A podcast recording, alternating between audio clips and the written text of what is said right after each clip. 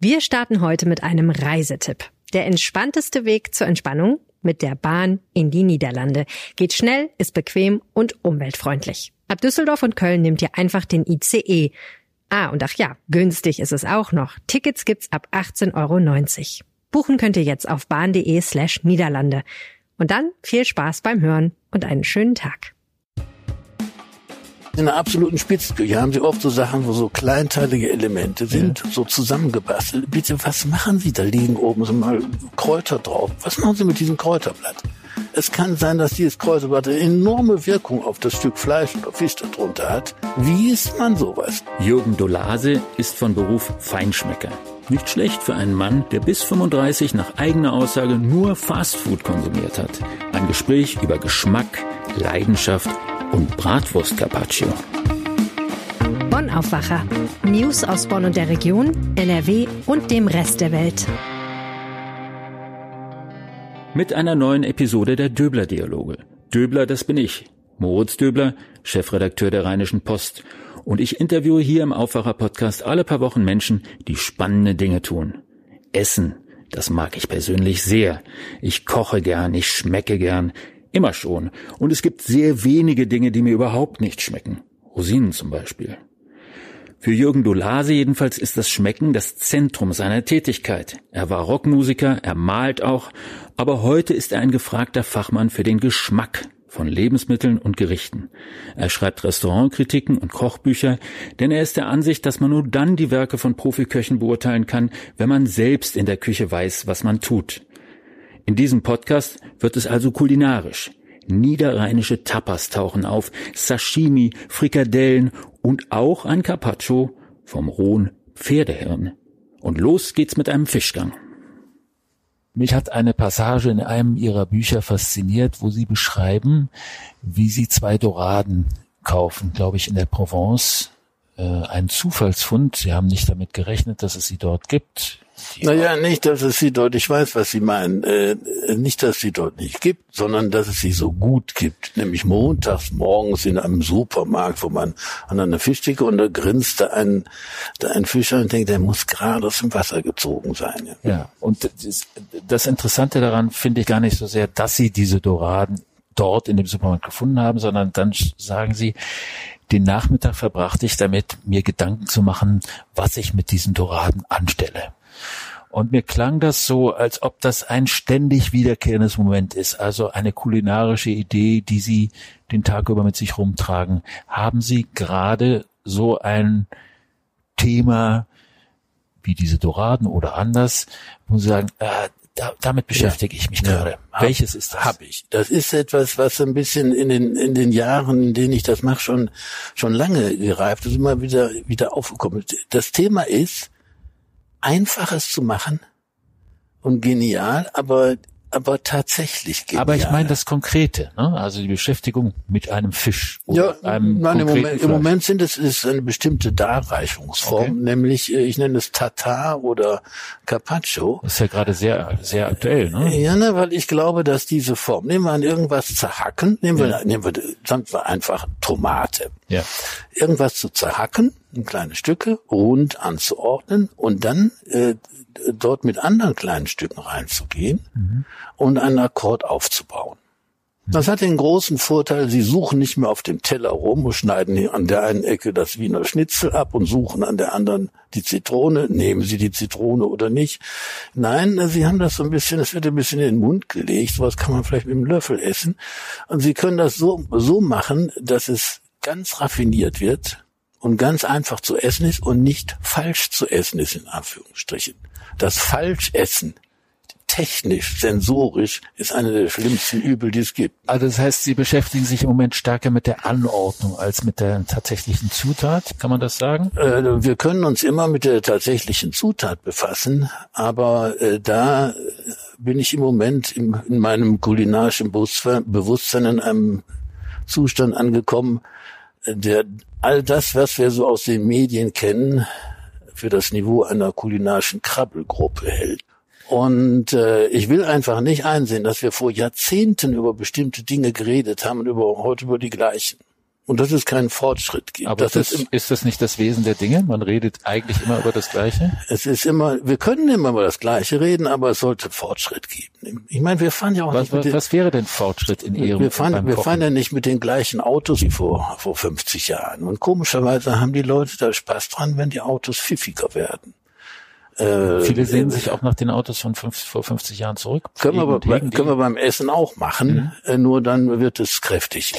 Also die Anordnung, die Sie beschreiben, also sozusagen das zu trennen, ähm, das ist fast so eine Dekonstruktion dessen, was man also es ist tatsächlich so, wenn Sie jetzt einmal ein Bratwurst Carpaccio machen, also eine Bratwurst braten, zerlegen, ja. Und haben so kleine Stückchen da und ko kombinieren das mit allem Möglichen. Sie werden es komplett anders essen und es wird vor allem komplett anders schmecken. Die Dekonstruktion ist da eine Form der äh, Simplifizierung eigentlich. Mhm.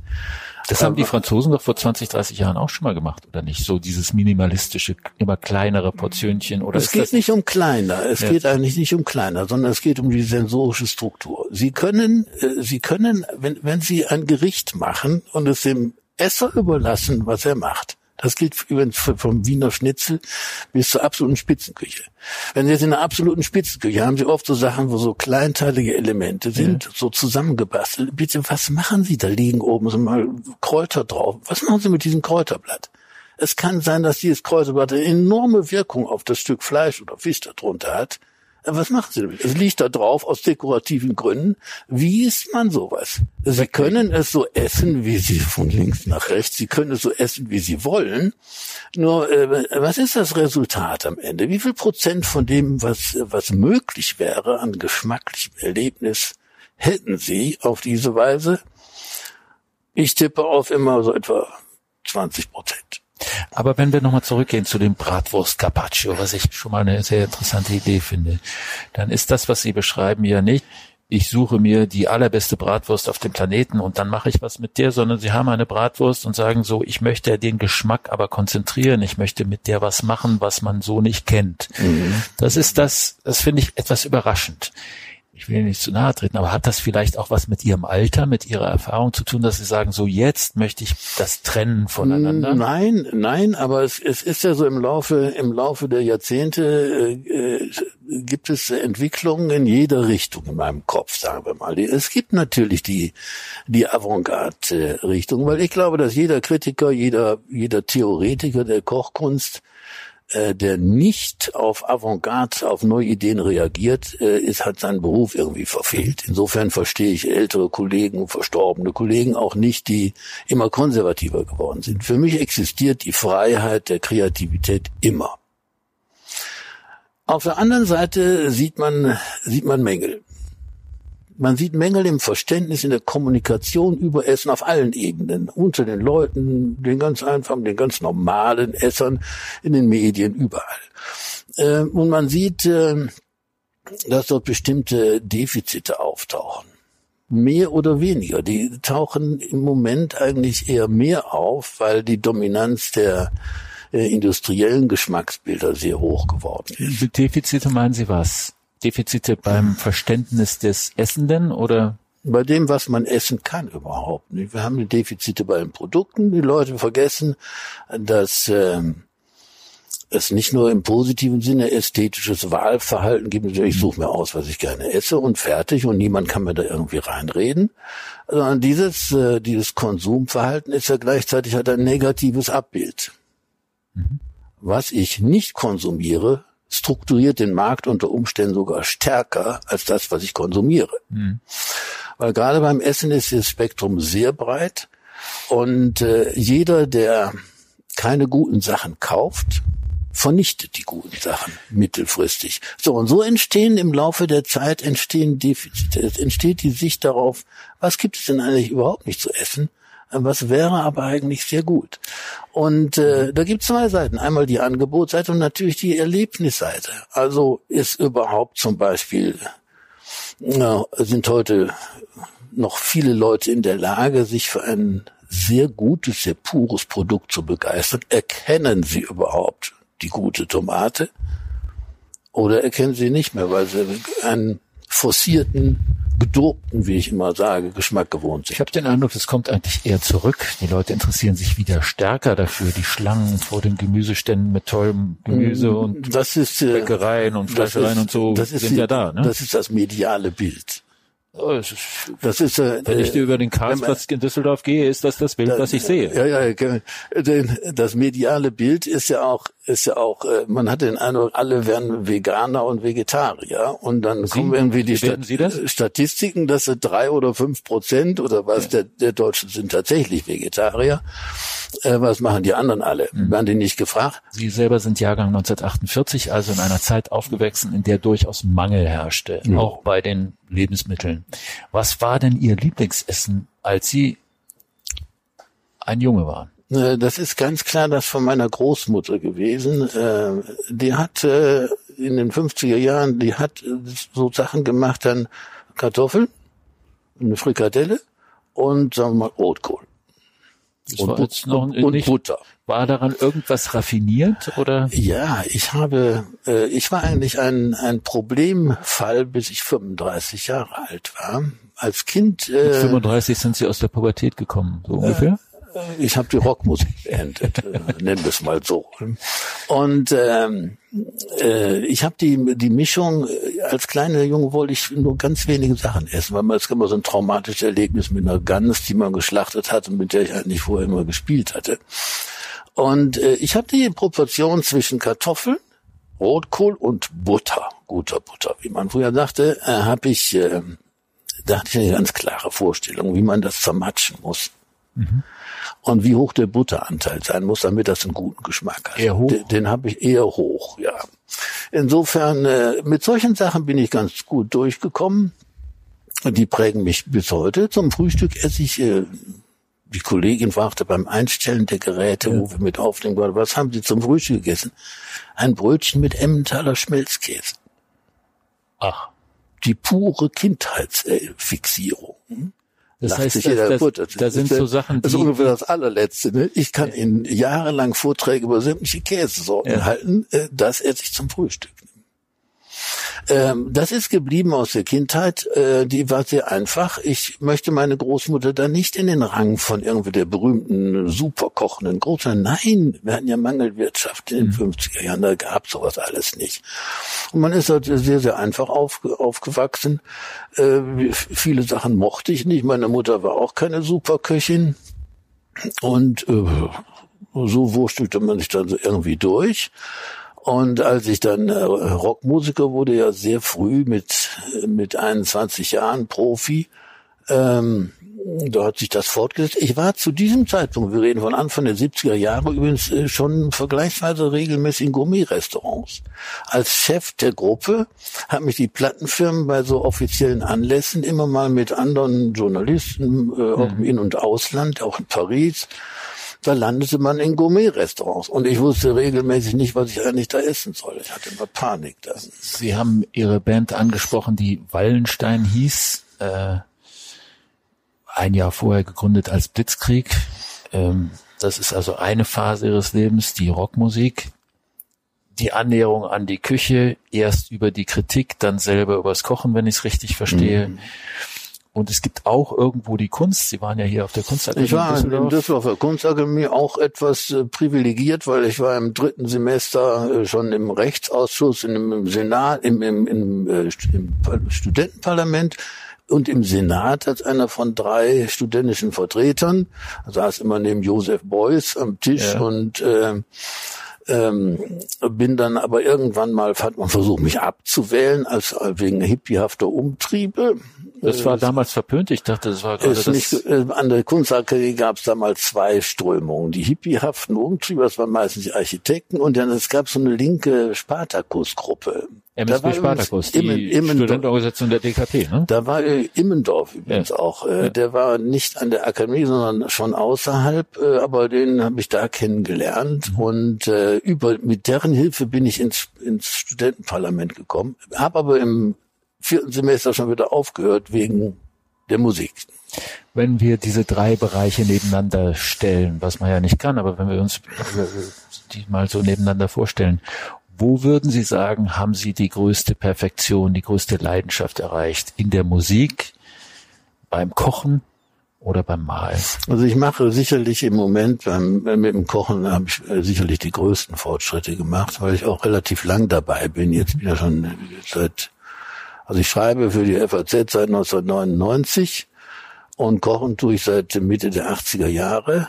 Äh, das mit sehr viel Akribie. In der Musik war, äh, das kann man heute kaum jemandem erklären, aber die materiellen Voraussetzungen für die Rockmusik waren zu, zu Beginn der 70er Jahre nicht besonders gut. Das heißt, wir waren berühmt, hatten aber kein Geld. Und kein Geld haben heißt auch, sie können Was keine... ist denn besser, berühmt und kein Geld oder andersrum? Es ist alles schon ziemlich blöd. Weil wir hatten zum Beispiel kein Geld für das, was heute normal ist. Wenn die in Europa auf Tournee geht, in einer anständigen Halle, dann haben sie so ein Bühnenbild und Lampen und PA und so alles. Das gab's gar nicht. Wir haben mit einem unheimlichen Schrott sind wir durch die Gegend gefahren teilweise. Ich habe eine Aufnahme jetzt aus Lausanne vom, vom Schweizer Fernsehen jetzt aufgetroffen, 1973. Da sieht man das ganze Elend. Das ist vom Ton her sehr, sehr gut, was wir da gemacht mhm. haben, die Schweizer. Wir kamen dahin mit irgend so ein paar kleinen Verstärkerchen als PA. Ich hatte auf der Bühne immer ziemlich viel, um Krach zu machen, aber so als PA fast nichts. Äh, keine Lightshow, kein Bühnenbild, nichts. Wir kommen in die Halle in Lausanne, ein Riesending, und sehen überall Kameras stehen mit, mit, mit äh, mhm. Schienen zum Rumfahren. Äh, das war typisch. Man war berühmt, in gewisser Weise in bestimmten Kreisen und man hatte noch nichts. Man hatte überhaupt noch nicht die technische Voraussetzung.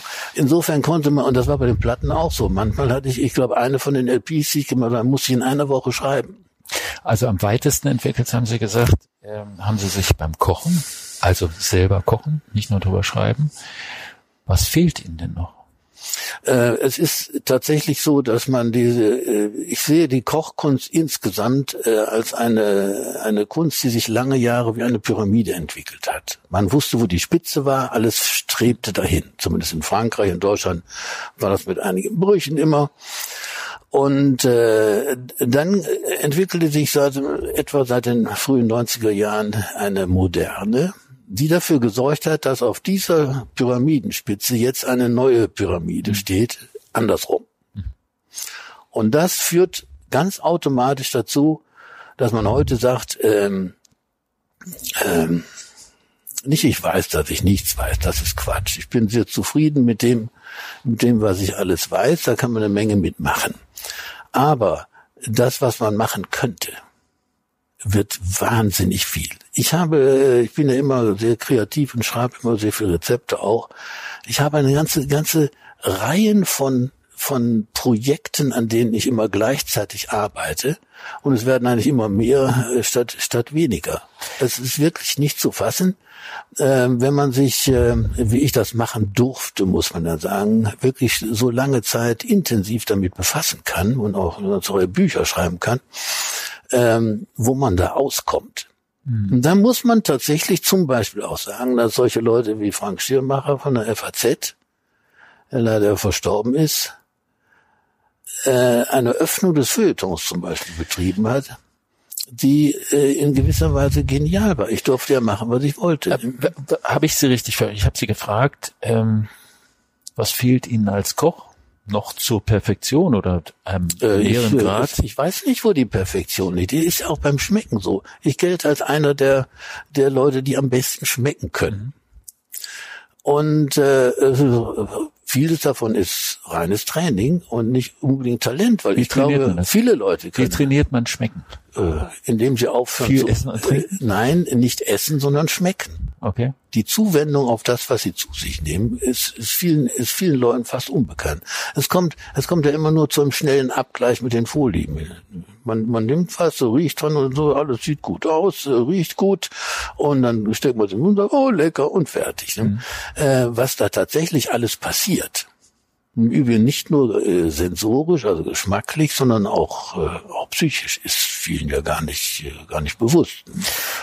Das, was Sie beschreiben, vielleicht tue ich Ihnen Unrecht, aber so kommt es mir vor, ist, geht aus von der französischen Küche, äh, das ist der Dreh- und Angelpunkt und es gibt deutsche, rheinische, was auch immer Küche, aber asiatisch spielt keine Rolle bei Ihnen? Finden Sie nicht Äh, interessant? doch, äh, doch, aber äh, wir sind wir sind eigentlich hier sehr weit entfernt davon. Einmal einmal ähm, können wir müssen wir natürlich trennen zwischen dem, was jetzt so so an Routine auf das Produkt bezogen ist. Die Routine, die viele äh, Japaner haben im Degustieren von Fisch und Unterscheidung zu machen Sushi. zwischen Fischqualitäten, da kommen wir gar nicht mit Also da können wir nicht mithalten. können wir nicht mithalten, haben wir keine Tradition. Die sind wirklich völlig wahnsinnig da. Japanische Supermärkte sind für, für deutsche Verhältnisse also ein unfassbarer Ausbund an Differenziertheit, das gibt's gar nicht. Das andere Aber das ist, ist, ist doch, entspricht doch genau dem Naturell, was Sie haben. Sehr spezifische Vorgaben und, und Anforderungen bei den Zutaten zu haben. könnt, könnte man machen, äh, bringt aber hier noch nichts. Okay. Wir haben eine, eine andere Schiene, die sehr interessant ist, und das ist, sind unsere Traditionen. Und das Spiel, ich nenne es assoziativen Kontext. Das Spiel mit dem assoziativen Kontext, das ist, ich unterscheide das von oder finde diesen Begriff besser, ich habe ihn erfunden dafür, äh, als Emotionen, weil mir Emotionen zu weit sind, äh, zu schwammig. Assoziativer Kontext kann ja alles sein. Es kann eine sehr positive Erinnerung sein, es kann aber auch das Gegenteil sein. Beim Essen spielt beides eine Rolle. Beim Essen spielt auch Ekel eine Rolle. Abneigungen, die irgendwo herkommen, die man nicht überwunden hat und meint nicht überwinden zu können. Oder wunderbare Erlebnisse. Ich glaube zum Beispiel, was die wunderbaren Erlebnisse angeht, deswegen nenne ich auch gerne die Freunde bürgerlicher, oder gut bürgerliche Küche, genussreduzierte Esser, dass viele Leute gar nicht wissen, wie gut Essen eigentlich sein kann. Also was würde das zum Beispiel für die Frikadelle mit Kartoffeln und Rotkohl heißen? Äh, es gibt eine Rotkohlfassung, zum Beispiel fällt mir spontan jetzt ein von Eckhard Witzigmann, die, da braucht man zwei Tage für, bis sie fertig ist. hm? Da macht man an einem Tag, bringt man Aromen zusammen, die dann erstmal reifen müssen, über das, das kühlt dann wieder ab und dann zieht das durch und am nächsten Tag machen wir es nochmal neu. Das ist zum Beispiel auch mit so äh, Johannisbeer äh, oder irgendeinem dunklen Beerengelee wird das angereichert. Äh, Ich habe das mal tatsächlich als einer der wenigen Rezepte damals nachgeguckt, äh, gekocht und das ist, das ist wirklich faszinierend. Bei den Frikadellen ähm, gibt es natürlich unheimlich viel Spiel in der Qualität. Es gibt die besten, die ich so kenne, stammen so mit so von Tim Raue, der hat in Berlin mal ein, äh, ein Restaurant namens Soup Populaire. Das gibt's leider im Moment nicht, aber er hatte andere Sachen, wo er so sich auch an traditionellen deutschen Gerichten mh, ähm, abarbeitet. Der hat ein großes Talent dafür. Da ist zum Beispiel die Frikadelle oder wie immer man das nennt, äh, besteht nur aus, aus, aus Kalbfleisch und Kalbsbries und solchen Sachen. Der Witz ist, ich kenne auch seine Version von Königsberger Klops. Was Sie dort bekommen, schmeckt exakt so, wie Sie sich erstmal eine Frikadelle oder einen Königsberger Klops vorstellen. Das heißt, Ihr assozi assoziativer Kontext wird da voll bedient. Sie fühlen sich erstmal glücklich und dann kommt er, Sie schmecken dran und sagen, mein Gott, was ist das denn? Wieso schmeckt das denn so wahnsinnig fein und gut und abgestimmt und alles? Ne? Das meinte ich dann mit dem Unterschied zu Japan, dass wir hier mit den, die mehr an das Material gehen, dass wir hier viel mehr mit den Traditionen zu tun haben. Und diese Traditionen sind hier noch nicht in Ordnung. Als, äh, okay, aus der Kochperspektive verstehe ich das, was Sie sagen. Wie ist das mit Ihnen als Esser? Mögen Sie Sushi? Äh, ja, natürlich. Das- Ich bin eher ein Sashimi-Freund, weil äh, ich, weil es ich ganz reduziert äh, kann, den kann ein bisschen nur den rohen Fisch. Ja, dann, wenn, man, wenn der richtig gut ist, dann geht da schon eine Lampe auf. Äh, Sushi, wie man es hier so in den Supermärkten bekommt, ist ist ist, ist einigermaßen grauenhaft. Ne? ist grauenhaft. Muss man wirklich sagen. Das ist wirklich ein, in einem, auf einem Level angekommen, wo man, wo man, die Idee ist schon gar nicht mehr die gleiche wie in, wie in Japan. Nein, ich meinte mit den Traditionen, meinte ich zum Beispiel, äh, wir haben ja in unseren, wir haben noch kein Drei-Sterne-Restaurant in Deutschland, das sich mit Traditionsrezepten befasst. Ich habe immer mal, immer wieder mal den Begriff Schweinshacks in einem Drei-Sterne-Restaurant. Wenn wir das mal haben, äh, dann sind wir ein Stückchen weiter. Ne? Man muss auch erstmal in Deutschland überhaupt, glaube ich, äh, die Idee bekommen, dass das, was es gibt und was die Traditionen hergeben, auf keinen Fall schwächer ist als in anderen Ländern. Mhm sondern dass wir mit diesem Ausgangsmaterial, mit diesem, mit dieser Geschichte eine wunderbare Küche machen können. Beim Wein sind wir da schon ein bisschen weiter, ne? Es gab ja den, der wir deutsche Wein weiter. war ja verschrien und gut, ist ja auch heute noch die die die Ausländer blockieren das. Mhm. Sie können schon im, im Elsass, wenn sie im Elsass Pinot Pinot Noir trinken, mhm. ähm, dann äh, werden sie lange suchen müssen, bis erstmal bis was Vernünftiges gefunden haben. Jetzt mal ganz rustikal gesprochen und dann fragen sie, jetzt mal, wieso haben sie denn hier mit dem Pinot Noir, haben sie irgendwelche Probleme? Gehen Sie mal hier eben rüber, Kaiserstuhl mhm. und äh, äh, machen dann, trinken da Spätburgunder von Huber oder aus Malta Ding oder was. Und äh, sie, das, das ist doch großer Wein. Mhm. Aber denen passt die Stilistik nicht. Mhm. Das ist die Wahrheit, nicht? Weil es schmeckt anders als die Pinot Noirs in Burgund mhm. und anderswo. Die, die mögen die Stilistik nicht und deswegen erkennen die den deutschen Wein in dieser Sparte schon mal gar nicht an. Hm? Also Sie, Sie haben eben beschrieben, dass äh, da müssen wir auf uns selber kommen. Ja, hm? ja. Das, das, Sie haben ja beschrieben, dass man das beim Kochen auch muss oder bei den Küchen auch muss. Schweinshaxe im Drei-Sterne-Restaurant. Ähm, ich habe zum Beispiel hier in Nieder, wir sind ja im Niederrhein. Ich habe ein Projekt zu Hause, das äh, muss ich mal, ich sage es jetzt einfach mal, obwohl, weil ich noch keinerlei äh, Bücher da konkret plane, aber äh, niederrheinische Tapas zu machen. Ich habe da schon eine ganze Menge an. an Müssen die Tapas heißen? Äh, wir haben keinen anderen Begriff, aber das ist ein, das ist ein Teaser dann, äh, um daran zu gehen ähm, die Sachen, die man hat, erstmal in eine moderne Form zu bringen, die heute, wie die heute degustiert werden kann und die auch Spaß macht, die auch jünger, ein jüngeres Publikum erreicht. Äh, da ist eine Menge drin ich habe es erst nicht glauben wollen. Das war erst die Idee, mein Gott, der Niederrhein, der hat überhaupt irgendwie, hat er überhaupt eine Küche? Ich habe eine ganze Reihe von Büchern. Es ist sehr, sehr schwierig, äh, mhm. zu dem zu dem Spruch zu kommen, dass in diesem Einzugsbereich der Rheinischen Post eine eigene Küche möglicherweise existiert. Viele Gastronomen sagen, ja gut, die Leute würden sicherlich auch gerne mal was probieren. Aber dann ist das Hauptgericht, das muss schon so riesig sein. Und bei diesen Hauptgerichten eine Vorspeise schon zu essen, ist schon für viele Leute wirklich grenzwertig. Mhm. Äh, Tapas wäre wirklich auf den, auf den Geschmack zu kommen und die Mengen zu reduzieren.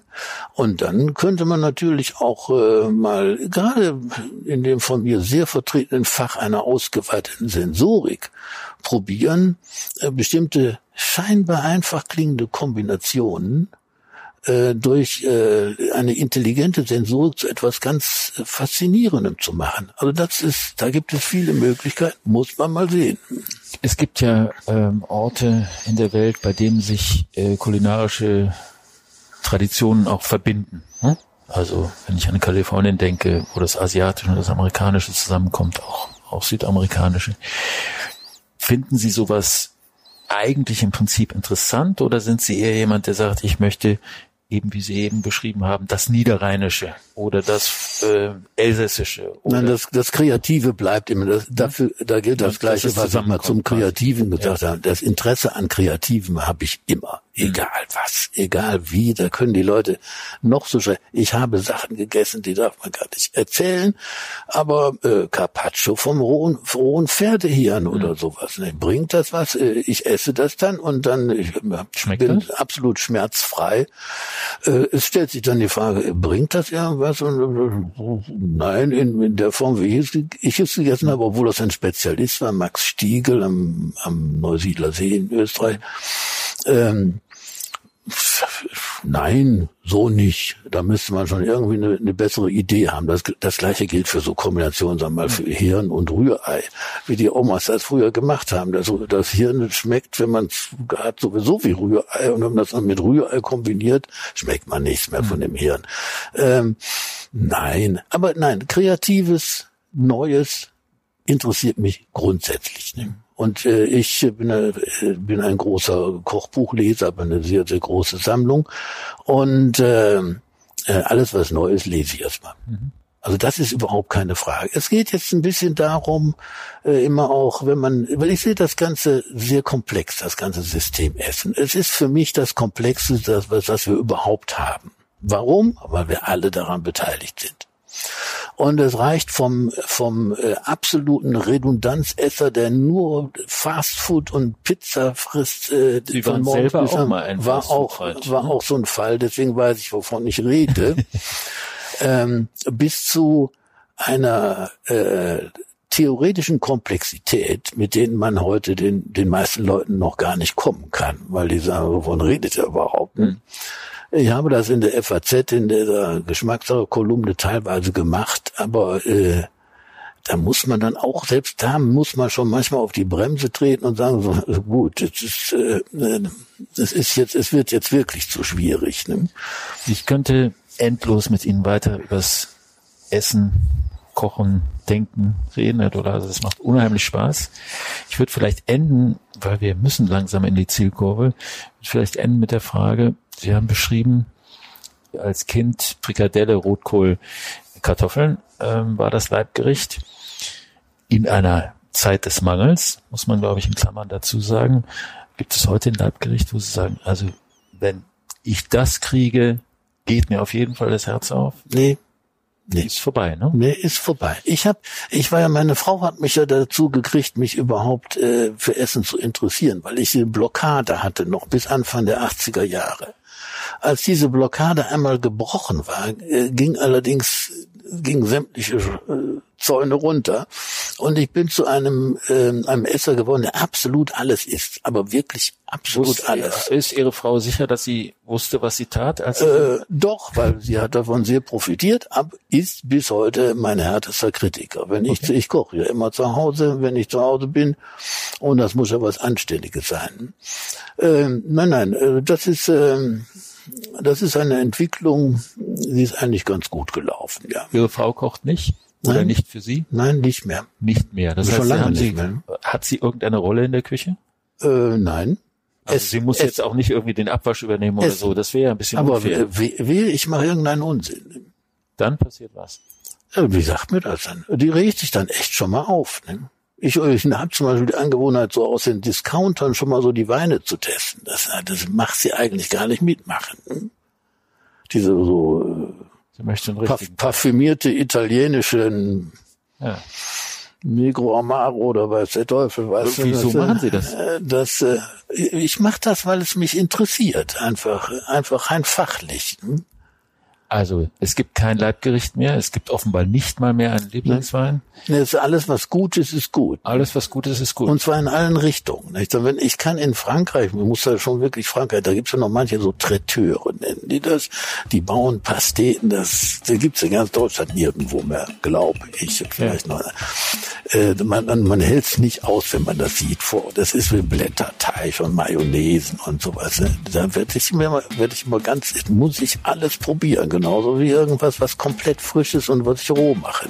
Alles, was gut ist, ist gut. Alles, was gut ist, ist gut. ist ein angemessenes Schlusswort. Das ist spannend vor allem. Ja. Herzlichen Gutes Dank. ist spannend. Gutes ist spannend. Alles, was gut ist, ist gut. Herr Dolase, ganz herzlich. Ich danke Ihnen. Hat Spaß gemacht. Danke. Das war der Aufwacher für dieses Wochenende. Wenn Ihnen gefallen hat, was Sie gehört haben, erzählen Sie es gerne weiter. Mein Name ist Moritz Döbler. Danke fürs Zuhören und bis bald. Mehr Nachrichten aus Bonn und der Region gibt's jederzeit beim Generalanzeiger. Schaut vorbei auf ga.de.